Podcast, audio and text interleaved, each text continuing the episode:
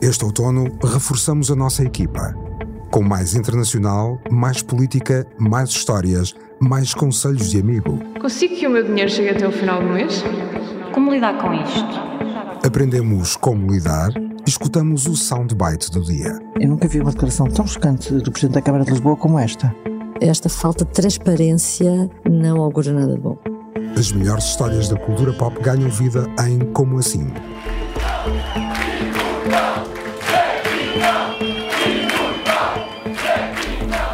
Regressamos a uma era de fogo e fúria e onde os diplomatas ganham nova importância. Seja na Terra dos Cacos ou em qualquer outro lugar do nosso planeta, os podcasts do público ficam sempre no ouvido. Conheça os novos programas em público.pt/podcasts e na sua app preferida.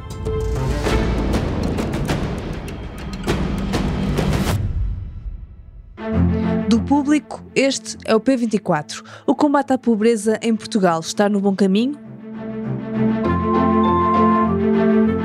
As metas já eram conhecidas desde 2021: retirar 660 mil pessoas da pobreza e reduzir para metade o número de crianças em risco até 2030. Agora, o governo lançou um plano de ação da Estratégia Nacional de Combate à Pobreza para o período até 2025. São 270 medidas, entre as quais a criação de uma nova figura, um gestor de caso para cada pessoa ou família em risco, a atribuir pelas autarquias. A ministra Ana Mendes Godinho está confiante na eficácia da medida. Eu diria que esta é a medida que nós identificamos como sendo aquela que pode transformar vidas e que procura também uh, atacar naquilo que deve ser o nosso foco, que é quebrar ciclos de pobreza.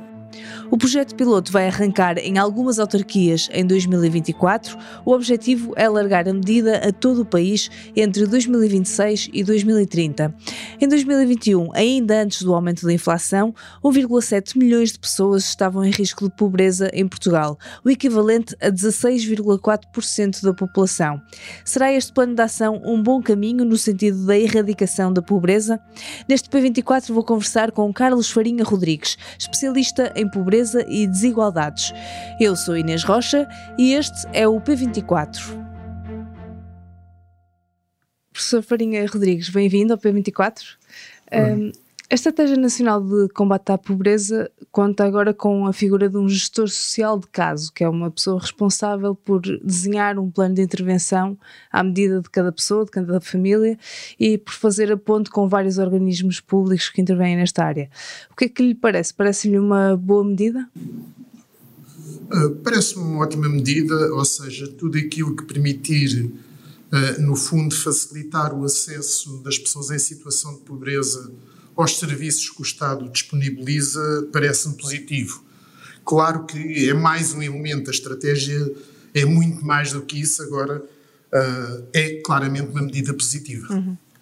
Uh, mas basicamente são 270 medidas, como estava a dizer, esta, esta é uma delas, uh, são dirigidas a diferentes faixas etárias, incluem alargamento de gratuidade das creches para 120 mil crianças, criar uma prestação social única, aumento do salário mínimo nacional, enfim, uh, várias medidas. Uh, assim, como um todo, como é que avalia estas medidas? Parece-lhe suficiente para combater a pobreza neste momento? Repare, vale a pena pensar um bocadinho qual é um dos principais objetivos da estratégia.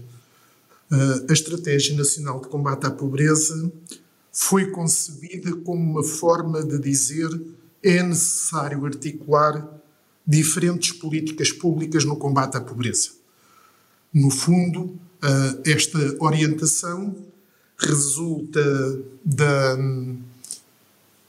da ideia que se foi firmando junto dos especialistas e junto dos agentes que atuam no terreno, que as políticas sociais, sendo essenciais, não são suficientes para combater a pobreza. E, portanto, o que a estratégia apela é que se dê uma prioridade diferente uh, em termos políticos uh, ao combate à pobreza, e isso implica a integração de várias políticas, de várias políticas públicas, de várias medidas. O que uh, o documento que foi apresentado hoje uh, implica é basicamente o seguinte: a, a estratégia tem um horizonte temporal que vai até 2030. estamos a identificar as medidas correspondentes à primeira fase dessa estratégia, isto é, as medidas que vão vigorar até 2025. E esse plano uh, descreve com bastante pormenor todas as medidas que já foi possível recensear e identificar, e muitas delas já começaram a ser implementadas para esse horizonte temporal. Agora, vale a pena dizer que, uh, basicamente, o que se pretende é obter sinergias destas várias medidas, que elas não sejam medidas isoladas, que as várias formas de atuação com incidência na realidade da pobreza não estejam compartimentadas. Claro que nós continuamos a ter uh, a possibilidade de aumentar os recursos das famílias mais pobres em termos monetários como um dos eixos fundamentais, mas é necessário conjugar isso com o acesso a bens e serviços, com questões ao nível da habitação, ao nível do ensino, ao nível da saúde. E, portanto, esta é a ideia base da estratégia. A estratégia vale essencialmente por isso, por tentar pôr em conjunto um conjunto de medidas provenientes de vários setores que tenham um contributo positivo para a redução da pobreza em Portugal. Mas parece-lhe suficiente? Nunca é suficiente. Ou seja, quando nós elencamos uh, as medidas que neste momento já dispomos, uh, irá sempre faltar alguma coisa. Até porque a própria realidade da pobreza é uma realidade muito dinâmica. Nós hoje temos fatores de agravamento da pobreza que, se calhar, há 5 anos não existiam e outros que há 20 anos eram completamente inexistentes. Portanto, um dos objetivos da estratégia é também o ser capaz de monitorizar dia a dia, ano a ano, quais os novos fatores que potenciam situações de pobreza e encontrar as medidas para lhes fazer face. Agora, se me pergunta, será que isto é suficiente? Claramente que não. Mas também dificilmente uh, nós uh, teríamos um programa que como uma varinha mágica, resolvesse o problema da pobreza. O que é importante aqui salientar é a estratégia tem metas claramente definidas no seu horizonte temporal até 2030 e nós acreditarmos e fazermos com que o acreditar se transforme em realidade, que essas medidas vão dar um contributo importante para a redução da pobreza. O Governo quer também colocar mais responsabilidades nas mãos das autarquias. Parece-lhe uma boa medida aproximar a resposta das famílias? Eu penso que nós, quando falamos no combate à pobreza, temos que pensar quem é que vão ser os atores dessa redução da pobreza. E, de uma forma genérica, nós podemos dizer que os atores somos todos nós. Todos nós temos uma responsabilidade no combate à pobreza. Em termos práticos, eh, isso implica que nós sejamos capazes de conjugar a ação do Estado Central, a ação uh, das autarquias, a ação das instituições de solidariedade social, a própria ação das empresas, que em muitos casos têm um papel importante também no combate à pobreza, e portanto é este apelo a transformar o combate à pobreza num desígnio nacional que está no centro, está no core da própria estratégia. Não significa isso que não vão surgir dificuldades. Este processo de descentralização para as autarquias não é isento de problemas. Quando nós olhamos a realidade das nossas autarquias, nós sabemos que muitas delas já hoje desenvolvem um papel importantíssimo no combate à pobreza. Há outras que eventualmente terão uh, menos sensibilidade, menos recursos para este combate, mas há aqui claramente uma intenção de vamos tentar colocar o apoio às pessoas em situação de pobreza o mais perto possível delas. E isso implica também o seguinte: implica que nós sejamos capazes de conjugar medidas definidas a nível local, numa relação de proximidade, com a identificação muito clara de objetivos nacionais que sejamos capazes de avaliar com um quadro conceptual comum todas essas várias medidas de forma a sermos capazes de identificar as boas práticas e disseminá-las e identificar o que são práticas menos boas e corrigi-las.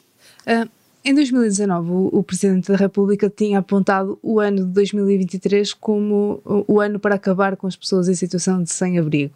Mas, entretanto, veio uma pandemia e agora Marcelo Rebelo de Sousa aponta para 2026 como uma nova meta. Acha que com estas medidas adotadas isto vai acontecer ou vamos voltar a adiar em 2026 este fim de, de, da situação de sem-abrigo? Eu diria que quando nós olhamos para o universo das pessoas em situação de pobreza, os sem-abrigo são dos setores mais difíceis de identificar as razões da sua situação e de encontrar soluções. Eu não sei se nós vamos conseguir acabar com o sem-abrigo em dois ou três anos. O que me parece que é importante é que haja um esforço sistemático para que haja medidas que claramente permitam reduzir esse drama social. Uh, ou seja, uh, com as medidas atuais, não lhe parece que em 2026 sejamos uh, nessa situação? Não. Há um conjunto de medidas que claramente também beneficiarão as populações em sem-abrigo. Mas deixe-me dar-lhe um exemplo. Quando eu há bocadinho dizia que são dos setores mais difíceis de identificar, é precisamente porque a informação que nós temos sobre este setor é das mais limitadas, pela própria natureza da situação de sem-abrigo. Por exemplo, quando nós identificamos as famílias em situação de pobreza, nós temos instrumentos estatísticos, temos inquéritos que permitem uh, uma identificação tão rigorosa quanto possível da sua situação. No caso dos sem-abrigo, a situação é mais complexa, exatamente porque nós não temos a possibilidade de saber exatamente onde é que eles estão, de ir ter com eles de forma regular. por outro lado,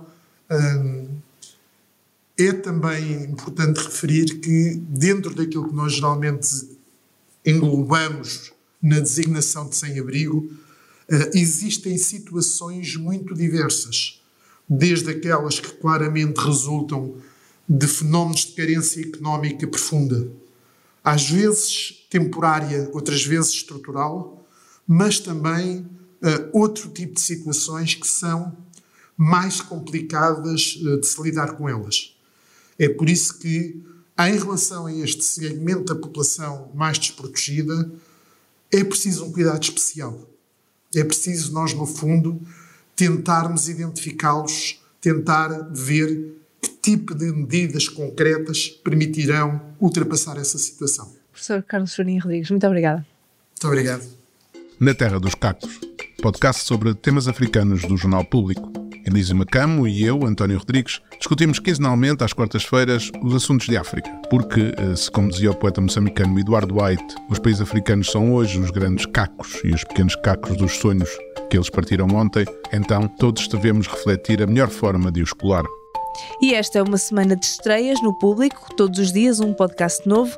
E esta quarta-feira é dia de ouvir o primeiro episódio de Na Terra dos Cacos, que conta com o escritor José Eduardo Agualusa como convidado. Este episódio foi conduzido e editado por mim, Inês Rocha. O som da entrevista de Ana Mendes Godinho é da RTP. A música do P24 é da Ana Marcos Maia. Tenham um bom dia e até amanhã.